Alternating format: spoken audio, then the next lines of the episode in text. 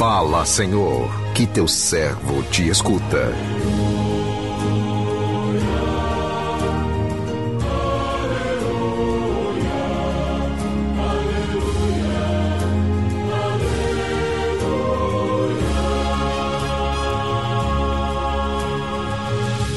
O Senhor esteja convosco, Ele está no meio de nós. Proclamação do Evangelho de Jesus Cristo, segundo João, glória a vós, Senhor. Naquele tempo, estando à mesa com seus discípulos, Jesus ficou profundamente comovido e testemunhou. Em verdade, em verdade vos digo: um de vós me entregará. Desconcertados, os discípulos olhavam uns para os outros, pois não sabiam de quem Jesus estava falando. Um deles, a quem Jesus amava, estava recostado ao lado de Jesus. Simão Pedro fez-lhe um sinal para que ele procurasse saber de quem Jesus estava falando. Então o discípulo, reclinando-se sobre o peito de Jesus, perguntou-lhe: Senhor, quem é? Jesus respondeu: É aquele a quem eu der o pedaço de pão passado no molho. Então Jesus molhou um pedaço de pão, deu a Judas, filho de Simão Iscariotes. Depois do pedaço de pão, Satanás entrou em Judas. Então Jesus lhe disse: O que tens a fazer? Executa-o depressa. Nenhum dos presentes compreendeu porque Jesus lhe disse isso. Como Judas guardava a bolsa, alguns pensavam que Jesus lhe queria dizer: compra o que precisamos para a festa ou que desse alguma coisa aos pobres. Depois de receber o pedaço de pão, Judas saiu imediatamente. Era noite. Depois que Judas saiu, disse Jesus: Agora foi glorificado o Filho do Homem, e Deus foi glorificado nele. Se Deus foi glorificado nele, também Deus o glorificará em si mesmo e o glorificará logo. Filhinhos, por pouco tempo estou ainda convosco. Vós me procurareis e agora vos digo, como eu disse também aos judeus: Para onde eu vou, vós não podeis ir. Simão Pedro perguntou: Senhor, para onde vais? Jesus respondeu-lhe: Para onde eu vou, tu não me podes seguir Agora me seguirás mais tarde. Pedro disse: Senhor, por que não posso seguir-te agora? Eu darei a minha vida por ti. Respondeu Jesus: Darás a tua vida por mim? Em verdade, em verdade te digo: o galo não cantará antes que me tenha negado três vezes. Palavra da salvação. Glória a vós, Senhor.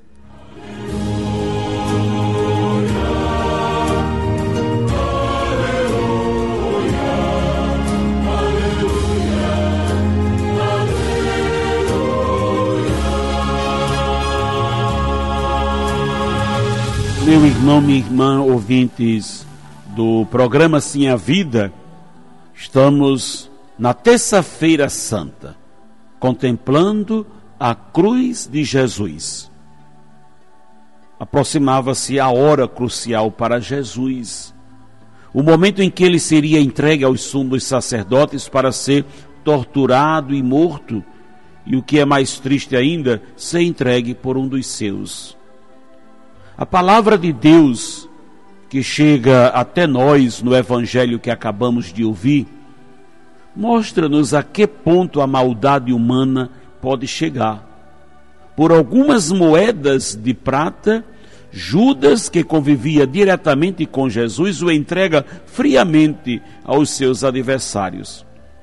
No texto que nos é apresentado, há uma antecipação da Quinta-feira Santa, estando à mesa com seus discípulos, Jesus ficou profundamente comovido e testemunhou: Em verdade, em verdade vos digo, um de vós me entregará. Tomado de uma profunda tristeza, Jesus revela quem seria o seu traidor e quem iria negá-lo durante três vezes naquela noite. Angustiado, não tanto pela proximidade de sua morte em si, mas por perceber o quão é grande o estrago que a ganância e falta de amor é capaz de provocar no coração humano. Jesus disse a Judas: O que tens que fazer, executa-o depressa. Mesmo ciente de que Jesus já estava a par de tudo que estava por vir, Judas não se arrependeu, não voltou atrás em seu plano, pelo contrário, apressou em executá-lo. Não pensemos que tudo isso, a traição de Judas, a sua morte, tenha sido planejado por Deus, até porque, se assim pensássemos, vamos achar que Deus foi muito cruel para com Judas, dando-lhes um destino tão triste. Deus Pai não queria que nada daquilo acontecesse. Ele até que poderia ter evitado que Judas fizesse essa crueldade com seu filho, mas Deus não quis intervir na liberdade humana. Ele deixou que tudo acontecesse de acordo com a mentalidade daquele povo, permitindo o que Jesus que, que, o, que Jesus pagasse com a vida o preço da liberdade humana. Às vezes nos perguntamos: por que será que Judas fez essa maldade tão grande com Jesus? A resposta é simples. Mesmo tendo convivido diretamente com o amor, Judas não vivia o amor seus pensamentos estavam voltados para as coisas materiais. Foi a ganância que separou Judas de Jesus fisicamente. Judas estava com Jesus, mas o seu coração estava distante dele. Judas esperava por um Messias guerreiro com, poder, com poderes políticos, alguém que fosse usar de sua força para destruir o inimigo. Certamente, ao perceber que Jesus não era nada daquilo que ele esperava, que Jesus anunciava um reino de paz, de justiça, que ele se decepcionou. Naquela mesma noite, Jesus fala também da negação de Pedro. Pedro iria negá-lo três vezes, o que muito entristeceu também. Assim como Judas e Pedro, muitos de nós continuamos traindo, negando Jesus. Ao invés de ficarmos condenando Pedro e Judas, reflitamos um pouco sobre tudo o que nos leva a negar e atrair Jesus e também sobre a nossa reação quando somos traídos. Será que teremos a mesma postura de Jesus? Tanto Judas como Pedro se arrependeram do que do mal que fizeram com Jesus. Pedro buscou perdão, foi perdoado.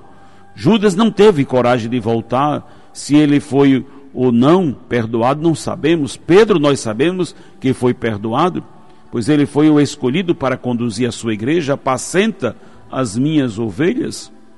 Jesus conhecia os seus discípulos, as suas fraquezas, e desta mesma forma ele nos conhece e não quer que nenhum de nós se perca pelas esquinas da vida. Se erramos, voltemos a ele, peçamos o seu perdão. Perdão, Senhor, por ter pecado tanto. Vejam, meus irmãos e minhas irmãs, o gesto de Jesus na ceia com os seus discípulos, mais um gesto interior, que depois vem para o exterior, diz a palavra que Jesus ficou profundamente comovido. Quem é que gosta de ser traído? Ninguém. Ninguém gosta de ser colocado para trás. E Jesus, na sua humanidade, porque Jesus é 100% Deus, mas também 100% homem, sente a dor de ser traído. O gesto de Judas Iscariotes toca profundamente a Jesus porque ele traiu a confiança dele. Judas tocou nesse ponto da confiança. E aqui nós vemos que foi uma dupla traição, porque, em primeiro lugar, Judas desconsiderou Jesus. Judas traiu a confiança de Jesus. Mas, por outro lado, Judas acabou colocando Jesus em risco colocando Jesus nas mãos daquele, daquelas pessoas que depois o mataram. Judas, na verdade, matou a Jesus duas vezes. E nós sabemos como é a dor de uma traição, como é terrível quando alguém experimenta uma traição. E hoje, ao contemplar essa palavra, talvez você esteja escutando essa reflexão, esteja passando por uma situação assim uma traição na família, no casamento, numa amizade, num relacionamento. E hoje você precisa mergulhar o seu coração no coração de Cristo, que experimentou profundamente a dor da traição. Nós diríamos que esse foi o primeiro golpe da paixão de Jesus, uma ferida na sua relação de amizade com Judas, porque Jesus queria muito bem a Judas, assim como a todos os discípulos, então foi o primeiro golpe. Agora, entre os discípulos, para nós, hoje, é muito fácil dizer, foi Judas o traidor.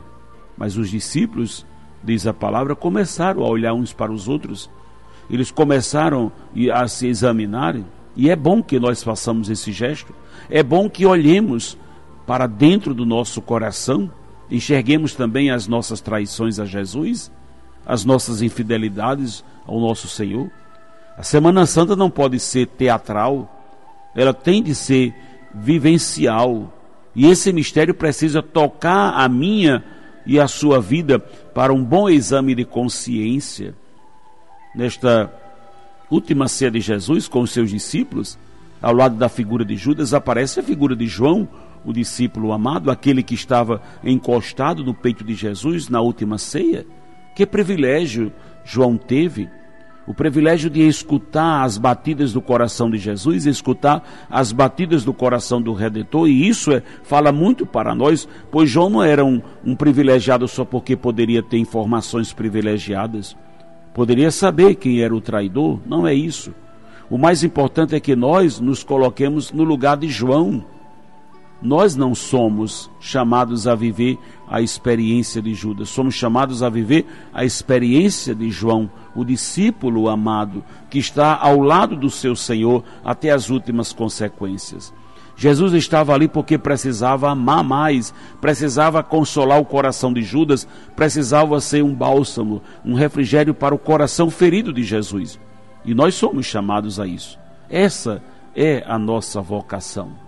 Que o Senhor nos abençoe. Amém.